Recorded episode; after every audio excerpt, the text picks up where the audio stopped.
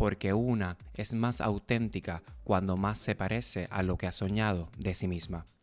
Todo sobre mi madre de Pedro Almodóvar. Hola, bienvenidos a Ideas Breves, un podcast para mentes curiosas. Hoy, 20 de noviembre, es el Día Internacional de la Memoria Trans, así que hoy hablamos sobre mujeres trans, visibilidad, música, deportes, sexualidad, identidad, realización y felicidad. Hablamos de eso y de un poquito más. Prevenidos.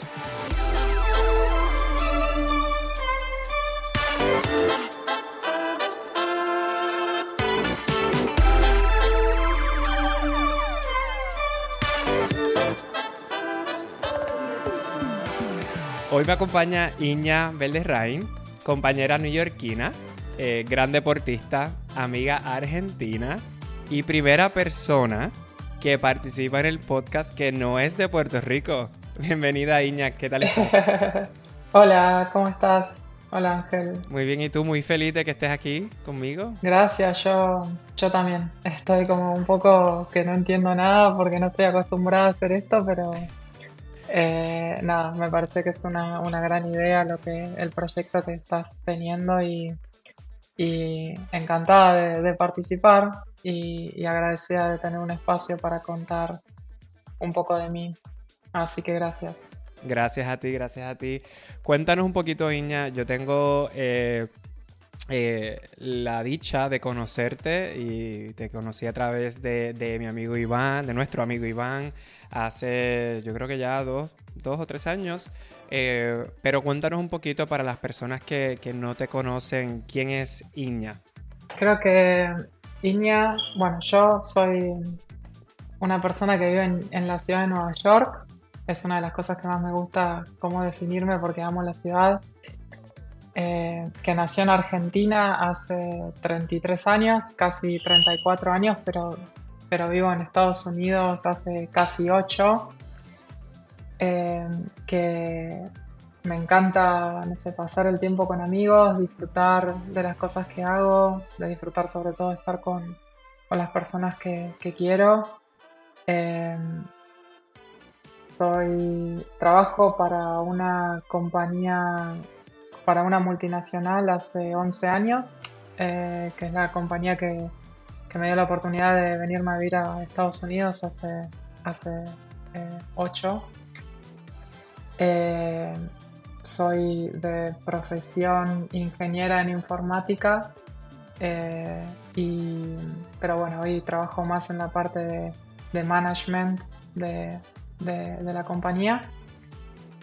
Y ¿Qué más? Soy una persona muy deportista, me encantan los deportes, eh, sobre todo el tenis, el tenis y el surf. Eh, estoy eh, todo el tiempo entrenando o viendo algún viaje de surf para hacer. pero bueno, esa es una de las cosas que, más me gustan y creo que, que me definen.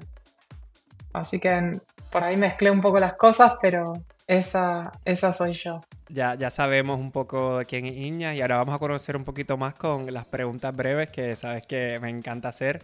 Eh, cuéntanos, ¿cuál es tu red social favorita? Eh, hoy es Instagram. estoy, estoy bastante tiempo en Instagram. Me parece que es una gran forma de, de, ver lo que está haciendo gente que, que quiero eh, de ver, de mostrar también las cosas que, a mí me gusta mostrar de, mi vida, que creo que es una parte importante la, visibilidad. Eh, y también de conocer otras personas, otras cosas. Eh, me, gusta, me gusta bastante Instagram. Sí, a mí también. Yo diría que es mi, red social favorita ahora mismo, la más que utilizo y también es fuente de inspiración. ¿Cuál ha sido el concierto que, que tú puedes decir que es el mejor concierto, de los mejores conciertos que has ido en tu vida? Eh, justo este año fui a un montón de, buenos conciertos. Eh, el concierto que más me gustó de todos este año fue el de Monolink, que es un artista que, me gusta mucho, que, admiro, y fue acá en Brooklyn, un concierto re chiquito, es un artista bastante under que no conoce mucha gente. Eh, pero la verdad que la pasé increíble. Después también fui a ver el de Elton John en su gira de, despedida, eh, hace Mm. también dos o tres meses Ah, atrás y también me, me encantó. Eh, y fui a ver a los Red Hot Chili Peppers también, que si bien los amo, el concierto no estuvo muy bueno, no sonaron del todo bien en vivo. Eh, pero, pero bueno, creo que esos tres fueron los, justo este año fueron los tres mejores conciertos que, que fui en mi vida. Qué bien. Y te pregunto porque sé que te encanta la música, igual que a mí. Eh, a mí, fíjate, el primero que me vino a la mente fue este año y es el de Coldplay. Eh, fui a DC a verlos por primera Ah, vez sí. y es de los mejores conciertos de mi vida. O sea, si no es el mejor, es top 3 de seguro. Oye, Iña, ¿y tienes eh, alguien, una mujer en tu vida que admires mucho? ¿Puedes mencionar al menos una mujer que diga, wow, eh, admiro a esta mujer? No, no cercana a mí, ¿no? Sino a una mujer eh, por ahí más famosa o, por- un ícono. Eh, creo que, que una de las mujeres que más admiro es Billie Jean King. Creo que es una, una de las muj- mujeres que más luchó por la igualdad de género desde lo que ella sabía hacer, que era jugar al tenis. Creo que es un ejemplo de cómo Creo que ella es un ejemplo de cómo usar lo que noso- lo que disfrutamos como personas, lo que sabemos hacer mejor como personas para hacer un bien a la sociedad más allá de ese, eh, de esa disciplina, ¿no? Como fue el tenis. Creo que ella ayudó a, a generar mucha conciencia y muchos cambios más allá del tenis en lo que es la igualdad de, de género y, y la admiro muchísimo. Además es gay, es como que eh, tiene muchas cosas que la hacen muy admirable. Qué bonito. Me encanta, me encanta la explicación. Sé que, como mencionaste, te gustan mucho los deportes. Eh, sé que has ido a surfear a Puerto Rico. Tienes muchos amigos puertorriqueños acá en Nueva York. Eso me, me llena de orgullo. Y, Sí, amo Puerto y hemos Rico. hablado que, que amas Puerto Rico. Así que la pregunta es, eh, de todos los lugares que has ido a Puerto Rico, ¿cuál ha sido tu lugar favorito? Por ahora, Rincón, en, en la costa Rincón. oeste. Ok. Eh, ya he ido dos veces, estoy pensando el tercer viaje. Me gusta por un montón de cosas, pero más allá de todo es las olas que tiene, la, la calidad de la Mm, gente, el clima, eh, la cercanía con Nueva York, porque es, es, es muy, es muy, hay vuelos directos y es, eh, claro. es fácil llegar, así que eh, nada, Rincón es mi lugar favorito en Puerto Rico hoy. Qué bueno, pues nosotros, cuando digo nosotros, Ramón y yo vamos eh, pronto, eh, ahora en diciembre, a Puerto Rico y creo que estoy casi seguro que nunca he estado de rincón con Ramón y estoy loco por llevarlo. Eh, él, él sí ha ido y él ha estado, porque él vivió en Ah, Puerto Rico, pero estoy loco por ir a, claro, a, a Rincón, a Vieques y Culebras con él, como que no, nunca hemos coincidido porque siempre nos, pues, nos quedamos en San Juan o en la área metro. Pero dije, no, ahora en diciembre cuando vayamos tenemos que ir a Rincón, intentar ir a Vieques o Culebra porque también son mis lugares eh, sí, favoritos. le va a encantar. Sí, por ahí es un, por ahí para alguien que no surfea, por ahí hay playas más lindas dentro de Puerto Rico o eh, con otra, no sé, con otra vegetación, con otra arena, con otra vibra, pero la verdad que Rincón es, para las personas que nos gusta surfear, es, in- es increíble. Sí, total, total. A mí me gusta mucho. Y puedes eh, mencionar, ¿verdad? Fuera de Puerto Rico, así ya hablando de tu vida en general, eh, ¿puedes mencionar algún momento que hayas sentido mucho asombro, una gran admiración por algo o por alguien, que tú te hayas quedado así quieta mirando y wow.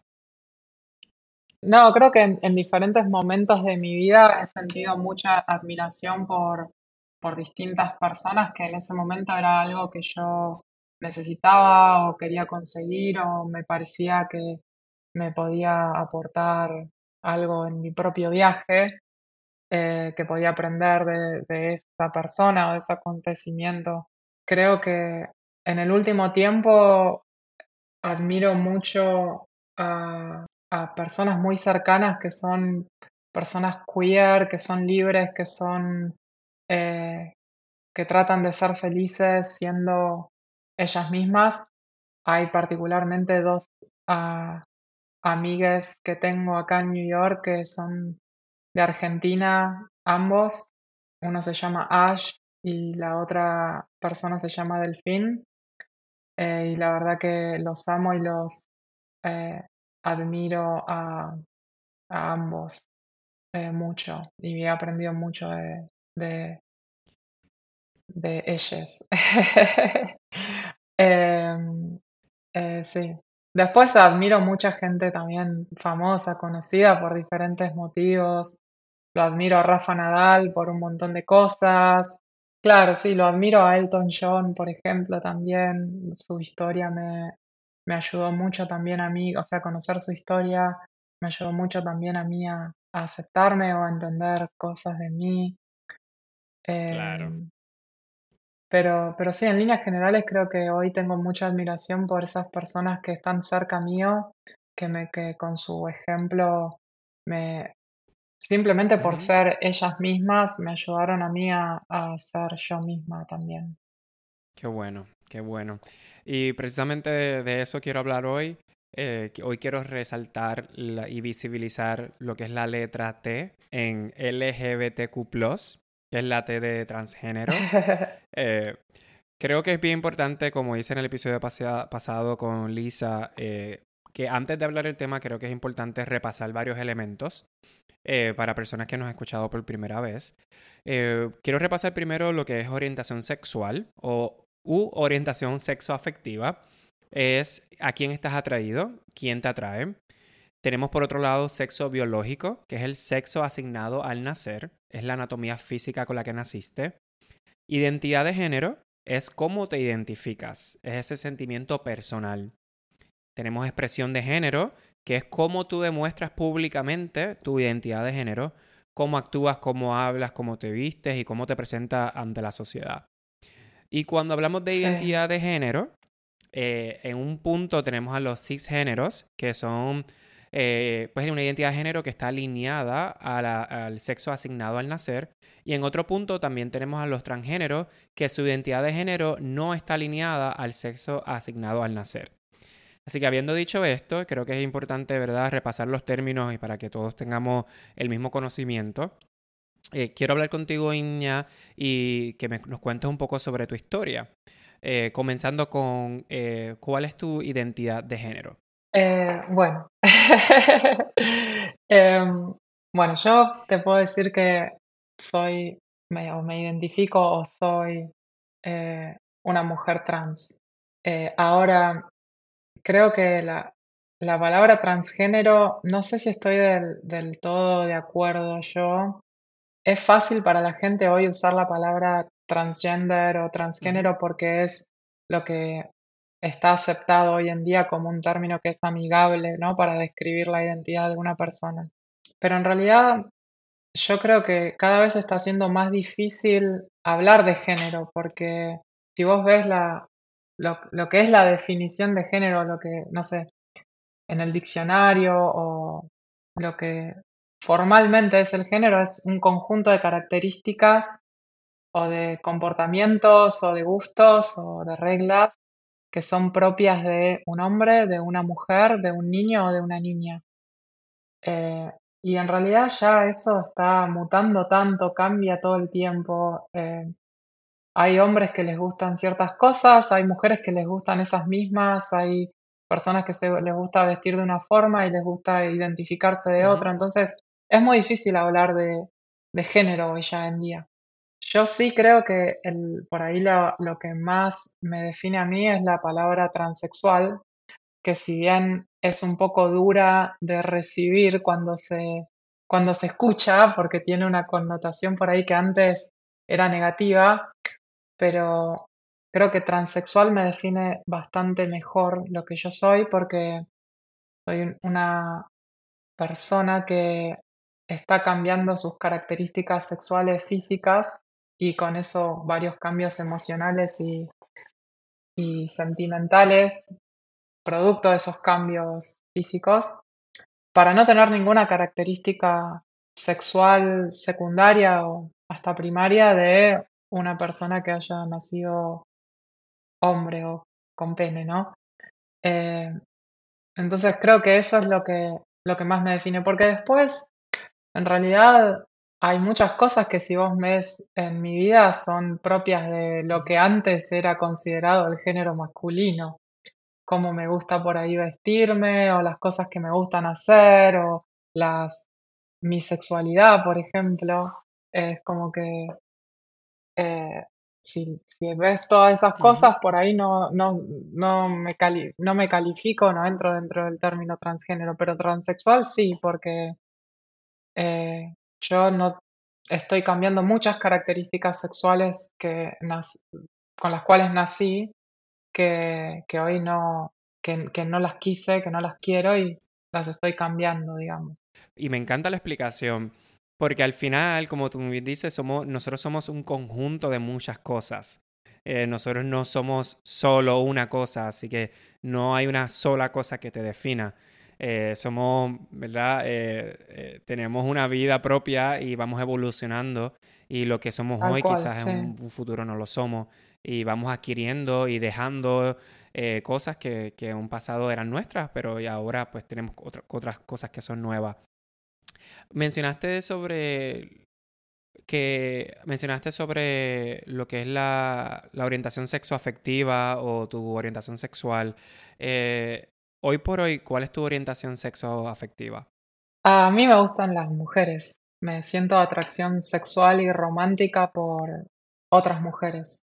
Con lo cual, si hay que ponerle una etiqueta, sería lesbiana. Cuéntanos un poquito tu, tu proceso eh, yendo un poquito más para atrás, ¿verdad? A tu niñez, ¿cuándo realmente te diste cuenta que tu identidad de género no estaba alineado a tu sexo asignado al nacer? Eh, uf, qué difícil. Mira, creo que no, no sé si es como que hay un momento en el cual me di cuenta, ¿no? Creo que fue un largo viaje de entender qué era lo que necesitaba, más que darme cuenta de qué era. Creo que esa es la forma más fácil de verla y creo que es la forma que le sugiero a otras personas que estén teniendo las mismas dudas eh, cómo encarar la búsqueda.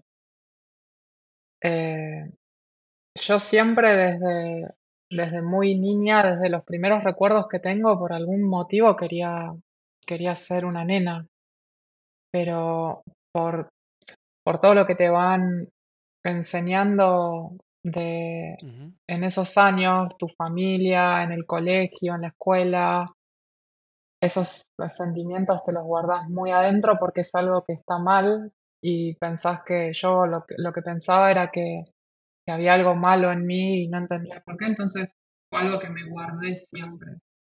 Pero pero siempre me pasó eso, que, por algún motivo siempre deseaba ser una nena, o sea, ser nena. Eh, y nunca fui capaz de, expresarlo a ninguno de mis papás, por ejemplo, de mis padres, porque justamente la, crianza que yo recibía de ellos era de muy eh, queer, queerfóbica, por así decirlo, muy homofóbica, muy todo lo que no era eh, todo lo que no era ser un nene estaba mal para mí. Entonces, eh, y, y entonces siempre me lo, o sea, siempre me guardé, nunca expresé ese deseo que yo sentía hasta los 19, 20 años que fue que tuve un crash mental eh, que no pude, no podía comer por una, no comí por una semana, tuve una un episodio muy traumático y ahí les conté por primera vez a mis papás lo, como pude el sentimiento que yo tenía, que no sabía por qué, eh, pero no sabía bien qué era. Ellos fueron las primeras personas que les, que les conté lo que, lo que yo sentía, pero los conté como con una sensación de, de que no lo quería sentir, como diciéndoles, Mira, me pasa esto, pero yo no quiero ser esto, no quiero ser esto, no quiero, porque justamente yo para ahí, para esa edad, para los 19, 20 años ya sabía lo que era una mujer trans, pero los ejemplos que yo tenía de mujeres trans en esa época no eran lo que yo quería ser. Y aparte era una, una persona muy marginada, muy despreciada por el resto de la sociedad, muy un objeto de burla por el resto de la sociedad. Entonces yo sentía que quería ser mujer, pero no, pero lo que quería era dejar de sentirlo, porque era algo que me iba a llevar a ser marginalizada, objeto de burlas. Entonces, lo que yo les decía a mis papás en ese momento es, ¿cómo me curo? ¿Cómo dejo de querer esto? Eh, y también fue muy confuso para mí porque cuando escuchaba las historias de otras mujeres trans en ese momento, contaban sentimientos y cosas que eran muy distintas a las que yo vivía de, de, niña. Por ejemplo, yo me acuerdo mucho de, de prestarle atención a, una mujer trans muy famosa argentina que le tengo mucha admiración. Eh, ella cuando contaba su historia de cómo ella se dio cuenta, ella decía, o cómo ella se terminó aceptando, o eh, a lo que voy es, ella, ella cuenta ahí, cuando yo era, cuando yo era niño me gustaba, no quería jugar a la pelota, quería jugar con, con las muñecas, me gustaba vestirme, me gustaba maquillarme, me enamoré de un nene, de un amigo, y en mi caso era todo lo contrario. A mí me encantaba jugar al fútbol. Eh, la primera, el primer crash que tuve fue con una nena a los ocho años. Me acuerdo una compañerita de, de la escuela que la vi por primera vez y dije, esta es, el ser humano más hermoso que vi en mi vida. Eh, y me acuerdo de, de, estar enamorada de, de, ella con ocho años. Eh, y, y, después siempre sentía atracción por, por, por niñas, por mujeres, eh, y siempre me gustaron los deportes, siempre me, me gustaron, no sé, por ahí lo único que se salió un poquito de, la norma de que mi papá me quería llevar por el lado de, las cosas que hacen los hombres era lo de ayudar en las cosas de la casa, como pintar o reparar el techo o instalar una cosa, como que todas esas cosas a mí no me gustaban, pero me encantaba ir a jugar al fútbol, por ejemplo. Eh, me sigue gustando, hoy no voy porque no quiero, no quiero que me lastimen para poder seguir jugando al tenis, nada más, pero me encanta, me encanta jugar al fútbol. Eh, y justamente, o sea, escuchar la historia de esa mujer trans que era tan distinta a la mía me confundió tanto porque dije, no, claro, yo no soy no soy una mujer trans, soy, o sea, estoy enferma, me pasa otra cosa, ¿entendés? Porque entonces eh,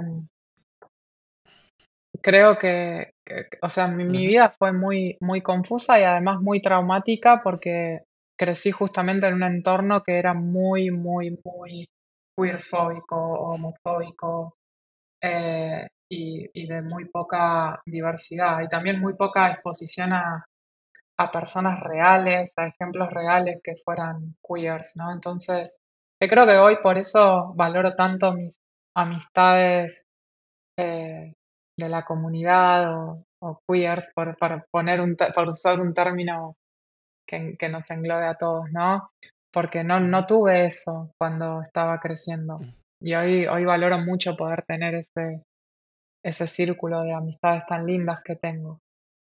Eh, por ahí mezclé, mezclé un poco todo, ¿no? Pero... No, y perfecto, perfecto porque la realidad es que todo lo que me estás diciendo es precisamente porque para mí es importante contar tu historia y, que la gente escuche tu historia. Es por el tema de visibilidad, que la gente sepa que hay diferentes procesos, que hay diferentes vidas, que hay diferentes orientaciones, identidades, gustos, preferencias, hay de todo en la vida. Y, que por eso es muy importante tener visibilidad, porque como tú muy bien dijiste, Iña, siempre lo supiste, hubo un momento de tu vida en que lo rechazaste, porque en gran parte el referente que tú tenías no era referente eh, positivo, era, era algo negativo. Para mí, porque probablemente para esa... Claro. Claro, por ahí es la historia de esa mujer trans le sirva a otra mujer trans muchísimo más. Exacto. A mí me confundió más. Creo que, creo si, si, si le tengo que dar un tip o un consejo a alguien que esté dudando de su identidad, eh, es que que, se informe, que vaya, que, busque ayuda profesional, terapia, eh, que busque ejemplos reales, que conozca personas reales eh, y que lo único que importa, no, o sea, no hay nada que, no, no hay pistas, no es que porque te gusta tal cosa, puede ser que seas trans o porque, eh, o porque te, necesitas hacer tal cosa, sos trans, ¿no? Creo que lo único importante a considerar acá es si realmente estás disfrutando del género que te asignaron. Si eres feliz. Si, no, estás, claro, si no estás disfrutando del género que te asignaron ser y te estás replanteando eh, cambiar de, género o cambiar las características sexuales de tu cuerpo, entonces sí empezá a buscar eh, ayuda profesional, terapia, ejemplos reales para para ver si realmente lo que, lo que querés hacer es esa transición o ese cambio tan importante que, es para una persona, ¿no? Claro. Y una pregunta, eh, Iña, porque mencionaste que, siempre lo, ¿verdad? lo tuviste presente, hubo un momento dado que lo rechazaste. ¿Recuerdas cuando lograste aceptarlo? Que dijiste, espérate, ¿por qué estoy rechazando algo eh, que soy yo? ¿Y, cuándo fue que tomaste la, la, decisión de aceptarte como eres? Mira, eh, o sea, yo empecé terapia justamente a los 19, 20 años eh, con un muy mal psicólogo en Argentina y justamente lo que tratamos de hacer era curarme, entre comillas, y durante años seguí trabajando en ese camino y traté de ser feliz con otras cosas, me obsesioné mucho con, el trabajo, con parejas, relaciones que no, que no, prosperaron eh, y nunca encontré, nunca pude encontrar, si bien tenía cosas muy lindas, o sea, eh, yo amaba a, mi esposa antes de, separarme. Eh, y, pero, y teníamos proyectos, y, pero no, no, yo no, no podía ser feliz y no podía, no podía darle el amor que, que, que ella eh, por ahí se merecía, que la relación se merecía, porque yo estaba muerta en vida, básicamente, a para esa altura, ¿no? Eh, y sí, o sea, a los, a los 31 años creo que, que me animé a buscar eh, ayuda profesional especializada en, en, transgénero, en transexualidad. Ya estaba viviendo acá en Nueva York, conseguí a la, terapeuta con la cual sigo trabajando hoy en día y a partir de ahí logré, logré empezar mi, mi, por ahí mi viaje o mi, mi, sí, mi viaje de, de aceptación hace muy poco. Eh, y una vez que, una vez que con, ella logré aceptarme, después también hubo una etapa muy larga de decidir qué cambios hacer, porque podés aceptar que sos una persona trans, pero no tomar, no animarte a hacer ningún cambio para estar mejor, por ejemplo, o no poder hacer ningún cambio por, para estar mejor. Eh, y en mi caso pasaba eso, que si ya, ya mi esposa me había dicho que, que me iba a dejar y era como un trade-off también, ¿no? O sea, yo imagínate que sentía que era poner primero a ella en lugar de a mí, eh, que si no, si me ponía a mí en, en lugar de, de, a ella primero iba a ser egoísta. O, Entonces, durante mucho tiempo, si bien había aceptado que, que, había, que nací así, que nací siendo una persona transexual, Eh, durante bastante tiempo decidía no, no hacer acción sobre eso, no, no, no, hacer ningún cambio sobre eso y tratar de, no sé, de, o sea, por lo menos estaba trabajando el, el lado de la culpa, de no sentirme culpable por sentir lo que sentía, pero seguía muerta en vida. Eh, y, y, fue cuando me di cuenta que tenía absolutamente todo. Tenía una linda esposa, teníamos proyectos, un buen trabajo, estaba viviendo en el lugar que quería, estábamos hablando de tener hijos. Me di cuenta que tenía una vida que parecía perfecta y a pesar de todo era sumamente infeliz y la estaba haciendo sumamente infeliz a ella. Y ahí tú, nos, nos separamos y cuando ya no tenía nada que perder, eh, porque una vez que la, como que la perdí a ella, ya no me importaba más nada, eh, me animé a empezar a hacer cambios en mi, en mi fisonomía, básicamente. más que nada. ¿La separación fue lo que te ayudó a ti o te impulsó a tomar ese otro paso, que es entonces eh, adaptar tu, tu expresión de género, cómo tú quieres mostrarte ante la sociedad? O sea, fue un momento de, de encontrarte sola, eh, separada, divorciada y decir, ok, ahora desde cero no tengo nada que perder, ahora quiero hacer estos cambios. Eso fue lo que te, impulsó. Sí, fue más que nada el hecho de que, bueno, ya acá toqué fondo, o sea, me estoy divorciando, o sea, me voy a separar, o sea, me estoy separando, me voy a divorciar. Eh, soy sumamente infeliz, a pesar de que era muy consciente de todo lo que, lo lindo que había logrado, de, había logrado muchos objetivos a nivel profesional, a nivel personal, tenía buena salud, vivía en un lugar muy lindo, eh, pero era sumamente infeliz y estaba pensando en matarme, básicamente. Y ahí fue cuando dije, bueno, voy a probar, voy a probar transicionar, a ver si es posible eh, a ver si esto me va a hacer feliz. Y la verdad que nunca pensé que iba a sentir tanta felicidad en mi vida. Creo que, eh, creo que este año por primera vez sentí un poquito del año pasado, pero más que nada este año por primera vez siento lo que sienten las personas cisgénero. O sea, por primera vez disfruto ser yo y por primera vez siento momentos de felicidad que son increíbles, que nunca lo hubiera, los hubiera pensado felicidad que nace, que es de, mí, no de no de, del trabajo, no de un logro externo, no de haberme comprado algo, sino de simplemente de ser, de ser yo, de ser libre, eh, más que nada. Y sí, la verdad que estoy muy, muy agradecida de, de, de haberlo podido hacer, de haberlo podido empezar mi transición y también muy orgullosa porque es súper difícil y, y no es nada fácil. Qué bueno, qué bueno escuchar.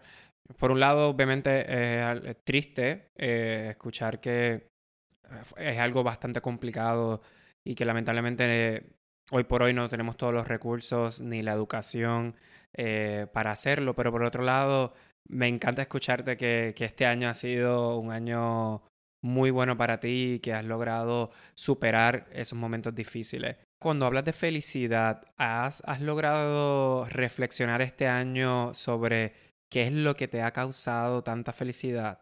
Porque pensaría que es algo, pero no sé, quiero preguntarte primero, ¿has reflexionado qué es lo que realmente te ha causado a ti esa felicidad? No, creo que no, no, no, no puedo decir que es una cosa sola. Creo que es un conjunto de cosas que me hacen tener una paz y, un, y poder disfrutar de un montón de cosas que antes las tenía y no, no las disfrutaba con la intensidad que las disfruto ahora.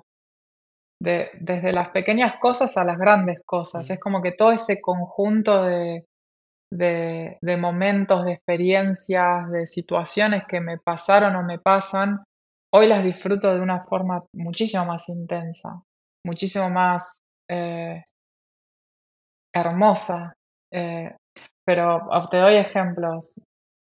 Desde cómo percibo la música, por ejemplo, la, música la disfruto, suena muchísimo mejor en, en mi cerebro, no sé por qué. Eh, hasta, la relación con mi novia, es como que la relación con mi novia la disfruto de muchísimo, con muchísima más intensidad y siento que le doy muchísimo más amor y atención a la relación que lo que antes podía, porque ahora no tengo nada de lo cual me avergüence, no tengo nada de, Claro. de culpa. Estás presente. Estoy presente. eh, pero también otras cosas. El, el hecho de que, de que las personas que hoy me conocen eh, me traten como, como mujer, que es, la, es mi identidad, que las personas que me conocen hoy respeten mi identidad y la, eh, eh, eso me hace muy feliz, me hace disfrutar ser quien soy. Y antes no disfrutaba ser quien, quien era, era, simplemente era. Eh, entonces, es muy difícil por ahí de explicar, porque por ahí alguien que, que nunca no disfrutó de su género no, no puede imaginarse, pero eh, en mi caso yo hoy simplemente disfruto de poder ser y de, de poder transitar esta vida Claro. como mujer. Eh, eso me da mucha, me da mucha felicidad. Y cuando estabas en el proceso de empezar con, con la nueva psicóloga que mencionaste que es especialista en personas extranjero, ¿qué lograste entender o qué recursos eh, pudiste como un lock, no sé cómo decirlo en español, como eh, que, no habías entendido o encontrado antes que con esa persona, esa psicóloga, lograste entender eh, o encontrar? Creo que, o sea, la diferencia principal fue que con mi primer psicólogo fue todo enfocarse en encontrarle una explicación a mi necesidad, deseo o sentimiento, encontrarle una, una, una explicación de por qué yo sentía eso, de por qué yo deseaba eso y cambiarla a partir de cambiarla a partir de encontrarle una explicación con un montón de artilugio, por así decirlo. Y cuando en la primera Ujú. sesión que fui con, con mi psicóloga actual, cuando yo le dije lo que sentía, lo que deseaba, lo que necesitaba, me dijo, and what's wrong with that? Como que, eh, y en vez de buscarle una explicación, me, me, me llevó por el lado de explorar ese sentimiento o ese deseo de un montón de formas que fueron también muy dolorosas. Pero, pero me llevó por el lado de no busquémosle una explicación, explorémoslo a ver qué tan intenso, qué tan necesario es para que vos puedas realizarte como persona. Explorémoslo sin culpas, porque no hay culpas. eh, y, y a partir de ahí ves qué cambios querés hacer. Eh, y también ella me dio también eh, mucho marco, mucho material teórico de calidad para leer sobre, o sea, Claro. sobre las personas eh, transexuales o transgénero y, y, y cómo, o sea, es algo que, o sea, nacemos así. O sea, cuando, o sea, no hay que buscarle mucha explicación. Hay una explicación biológica de que, de que nacemos así, nacemos así que, y, necesitamos adaptar nuestro cuerpo a, a nuestro Claro. cerebro de alguna forma. Algunas, algunas personas necesitan más, otras menos para lograr llegar a, a un balance y, y poder transitar esta vida disfrutando y otras necesitan menos y, a- y así cada una, cada persona va haciendo los cambios que, que necesita. Pero lo más, lo más importante fue el cambio ese de approach, de no querer cambiarlo, sino explorar ese sentimiento. ¿Y cómo llegaste a ella? Eh, ¿alguien te la recomendó? ¿La buscaste en internet? ¿Cómo llegaste a, esa- a ese recurso? Eh, hice, estaba tan desesperada que hice, empecé a buscar en, en internet, hay varios sitios que te recomiendan eh, terapeutas o psiquiatras o doctores y, empecé a filtrar por las, mis necesidades y llegué a ella y me gustó y, y, y le di para adelante, pero tuve suerte por ahí porque conseguí una buena, pero, pero también no sé si, me parece que que tuve mala suerte antes, que fui a parar a este psicólogo recontra eh, mal educado. Porque hoy en día cualquier terapeuta acá en Estados Unidos te va a llevar por el lado que me llevó mi psicóloga, mi terapeuta Bueno, esperemos. No es que tuve suerte, tuve mala suerte antes, pero sí, en la mayoría creo que hoy a las personas trans las están tratando con el, con el approach que me trataron a mí. Qué interesante que digas eso y, y quiero revisitar también otros comentarios que habías comentado antes, que hubo un antes y un después en tu, en tu proceso, ¿verdad? En, en tu camino cuando tomaste la decisión también de hacer cambios eh, de que, van más atados a lo que es la expresión de género. Y me, cuando lo comentaste hace un tiempito, recordé que hace un tiempo en, mi trabajo yo cogido un training eh, con un cirujano eh, que se dedica a hacer las operaciones de reasignación de, sexo. Y él estaba explicándonos a nosotros por qué él lo hace, por qué se ha dedicado a, e, a ello. Y aprendí muchísimo, aprendí muchísimo. Y una de las cosas que yo tanto aprendí con él fue que, como tú muy bien dijiste, muchas de las personas transexuales o transgéneros cuando se aceptan tal cual y empiezan a hacer esa transición, ya sea con temas de maquillaje, vestimenta, o sea, ropa, o también con operaciones, o sea, cualquier cambio, ya automáticamente eh, ven un incremento en, felicidad eh, y reduce lo que son las depresiones y los riesgos de suicidio. De hecho, eh, hace poco leí que un estudio de Trevor's Project dice que simplemente por llamar a una persona por los pronombres o por el nombre escogido de la persona, ¿verdad? Ya reduce un 56% esa, esa eh, ansiedad, depresión y, y riesgo de suicidio. Así que es bien interesante que lo menciones porque todo me hace clic, ¿verdad? Es como, es cierto, o sea, si tú te ves y, te sientes y, estás contenta con tu cuerpo, eh, cómo te expresas al mundo y cómo tienes tus relaciones contigo misma y con, relación con los demás, automáticamente eso genera felicidad. Eh, así que me encantó que lo hayas comentado porque para mí fue como un clic. Es cierto, o sea, y a lo que me lleva, para ti, ¿cuán importante es eh, que respeten tus pronombres? Eh, no, es una de las cosas más, más importantes. Eh, hoy, quizás el día de mañana eh, cambiamos de nuevo, vamos, hacemos un cambio de idea, qué sé yo, pero hoy en día la verdad que, que respeten mis pronombres, que es ella, she, her, es súper, súper importante.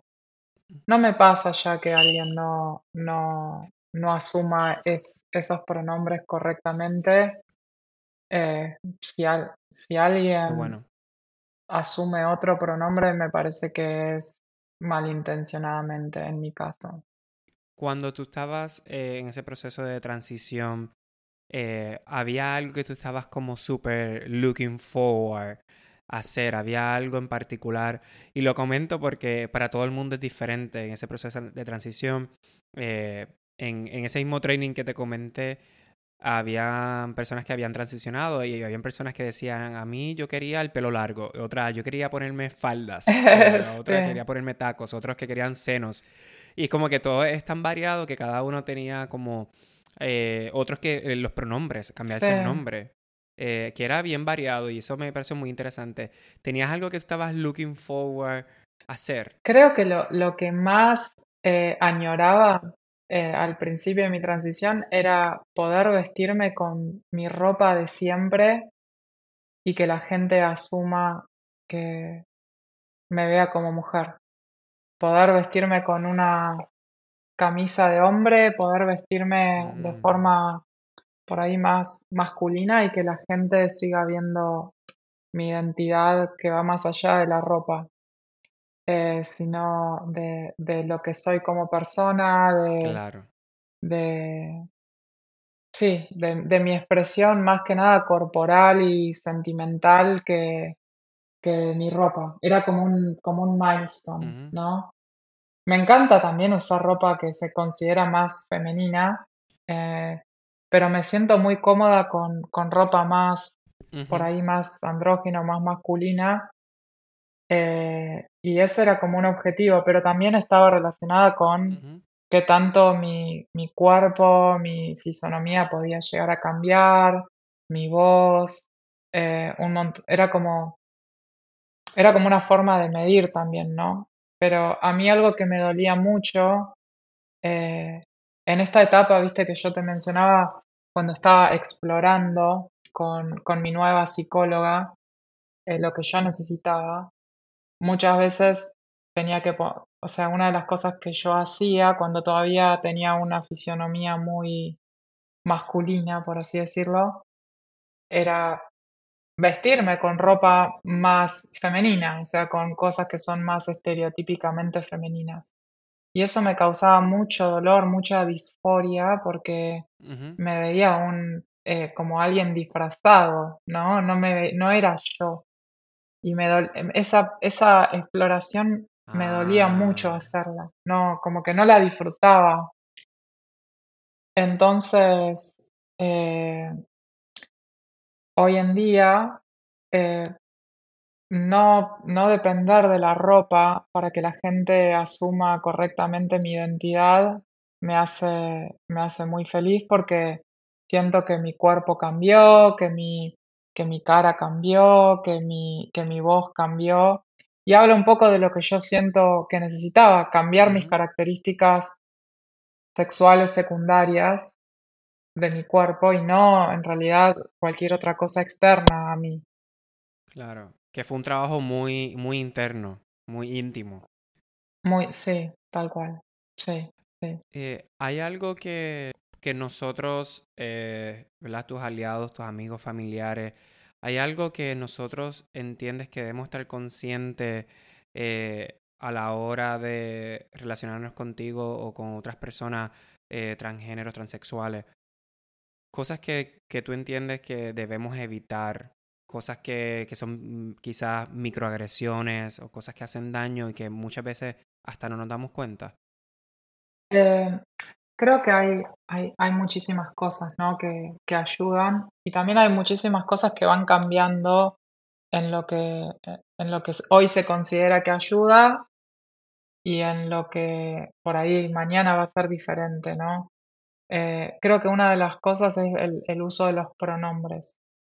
Eh, por ejemplo, va a haber muchas personas trans que le vas a estar haciendo eh, algo lindo preguntándole qué pronombres querés que uses con, esa persona. Pero va a haber otras personas trans que si le, le, preguntas eso, por ahí le vas a causar dolor. En mi caso, por ejemplo, si hoy alguien me pregunta cuáles son mis pronombres, me va a hacer sentir mal, porque la verdad que yo siento que no hace falta que me los preguntes, ¿entendés? Eh, pero porque yo soy una persona muy binaria. Mm. Quizás hay otras personas que... Eh, mi amiga Delfín, por ejemplo, es una persona non-binary y la única forma que una persona tiene de asumir, de, de usar correctamente, de, de, acertarle a los pronombres que, que mi amiga Delfín usa es preguntándole o que alguien se los diga, porque si no, con su expresión no, te vas, no, no vas a poder asumir cuál es el correcto. Entonces, creo que... Exacto, cierto. Eh, creo que también varía de persona a persona. Eso el tema de los pronombres es algo que durante mucho tiempo se, usó, se hizo mucha campaña de todos tenemos que decir cuáles son nuestros pronombres o preguntarle a una persona cuáles son nuestros pronombres. Pero después va a haber personas que todo lo contrario. Para mí es que no me, que no me tengan que preguntar mis pronombres significa que los cambios que vengo haciendo con tanto esfuerzo eh, son, están realmente ahí, qué sé yo. Eh, pero eso en mi caso, no sé la verdad. El caso de los pronombres es, es un, un, un, caso en particular en el cual lo que, lo que la sociedad te dice que puede llegar a ayudar, por ahí a algunas personas les hace mal preguntarles. Es, ese es un, un, eh, un, caso. Pero creo que en líneas generales lo, lo, lo, que más podemos hacer es seguir generando visibilidad para de, que las personas trans existimos, eh, seguir conociendo personas trans, conociendo sus historias, hay muchas personas que por ahí no sabes si son trans, entonces eh, también interesarse por, por una persona que decida abrirse en ese momento eh, y escuchar esas historias también me parece que son importantes. Me parece que también reportar y, y, tomar acción ante las cosas que nos hacen mal son súper importantes, episodios de discriminación, episodios de, eh, de, agresión, estar, estar atentos a, como aliados cuando alguien se siente, cuando alguien es discriminado o alguien es agredido, ser parte de la acción que se toma, me parece que es, importante que se pueda hacer como aliado. Sí, total. Eh, yo tengo que aceptar que yo he, he, empezado a educarme mucho estos últimos años, estos pasados seis años desde que me mudé a Nueva York, porque no tenía muchos amigos fuera de gay o lesbianas en, Puerto Rico, donde vivía. Y también, como mencionaste, eh, yo me crié en un ambiente muy católico, eh, muy religioso, muy binario. Sí, yo también. Y para mí fue muy complicado entender muchas cosas y, y yo rechacé también mucho por mucho tiempo mío y de, otras personas. Hasta, por ejemplo, eh, me identifiqué mucho cuando dijiste que, que, no, que, no, te identificabas con personas transexuales o transgénero. Yo en mi caso también, yo veía la comunidad gay en Puerto Rico y decía, pero es que yo no pertenezco. Yo, eh, mi mente, ellos no eran personas exitosas, eran personas alcohólicas, drogadictas, eh, sin éxito, y yo era todo lo contrario. y como tú muy bien dices, la parte de la visibilidad y la educación es todo. Es todo. para mí es tan sencillo ahora entender toda eh, la gama de, de, identidad de género, de orientación sexoafectiva. Para mí el espectrum lo entiendo bien claro. Yo a veces digo como, ¿Por qué yo lo puedo entender tan claro y tanta gente que lo entiende así tan fácil? ¿Por qué no todo el mundo lo puede entender? Porque no es complicado. Es simplemente vamos a respetar a las personas por quien son y que sean felices, porque mientras todo el mundo pueda ser feliz, el mundo va a ser mejor, punto. ¿Por qué tenemos que estar encima eh, machacando, poniendo labels o jodiendo a la gente o restringiendo la felicidad de, las personas? Para mí es, de verdad que no, no, no lo entiendo. Y para, para ir cerrando un poco, ¿tienes algún mensaje para eso, eh, esas personas jóvenes que están cuestionándose su identidad de género, eh, que, que, saben que no están conformes? Eh, ¿Alguna recomendación algún consejo, algún mensaje para ellos? creo que la, la, recomendación más importante que puedo dar es la de animarse a explorar esos sentimientos que, que tienen sin, sin culpa con distintas, de distintas formas que, que, que puede haber, ¿no? Pero, pero el consejo es ese, explorar sin culpa los sentimientos que, que nacen desde muy adentro de, de nosotros. Eh, para cualquier cosa, ¿no? Para, para, la identidad de género, para la identidad sexual, para otras cosas también.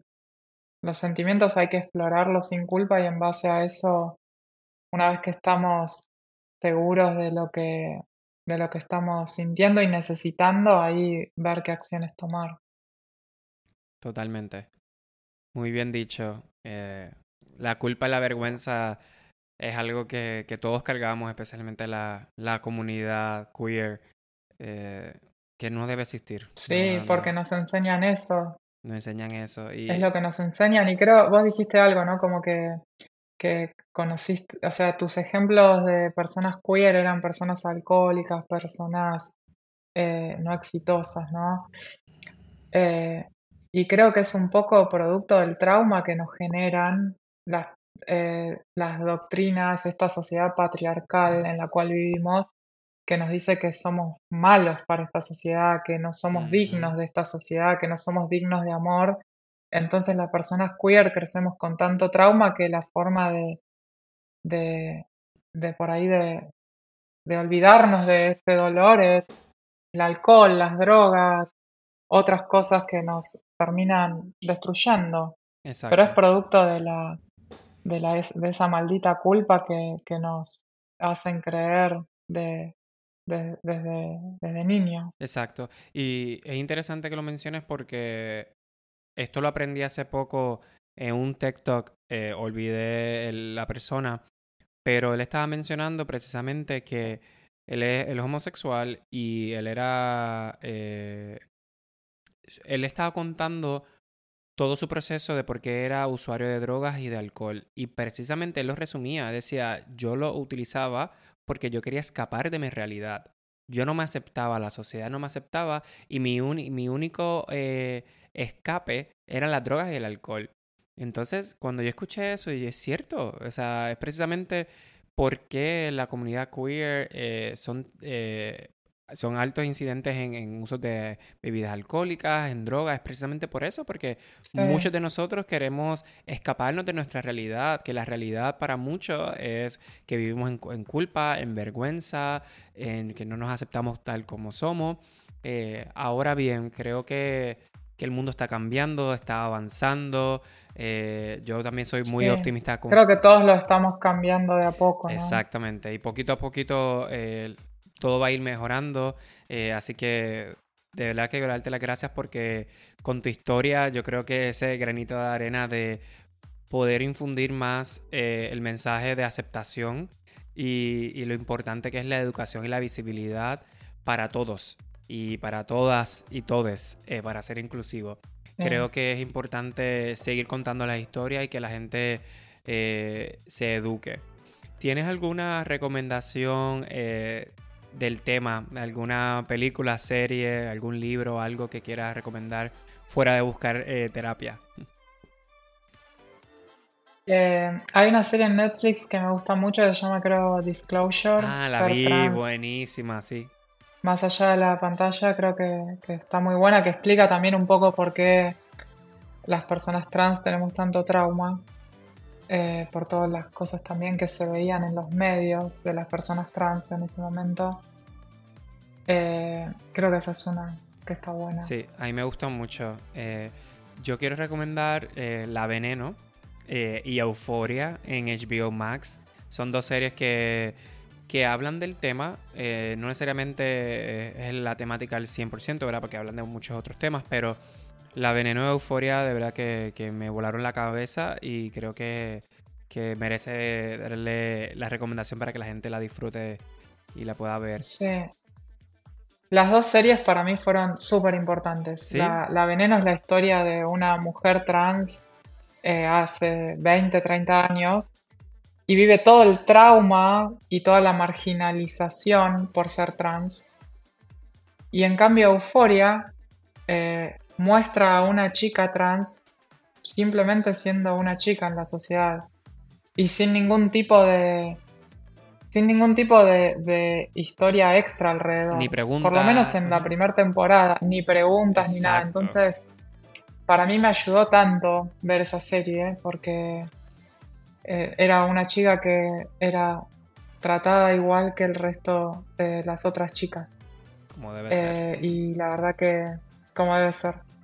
Eh, y la verdad que fue también muy, muy importante para mí. Sí, a mí por eso mismo las recomiendo porque son dos cosas muy diferentes. Claro, dos, dos tiempos, generaciones diferentes eh, y muy interesantes. Así que dele un vistazo. La Veneno y Euforia en HBO Max y Disclosure en Netflix, ¿no? ¿Verdad? Yo creo que Netflix, no recuerdo. Eh, sí, Disclosure está en Netflix. Iña, y si alguien quiere contactarte en redes sociales, en Instagram, eh, ¿puedes compartir tu, tu username? Eh, sí, es eh, ina.at.nyc.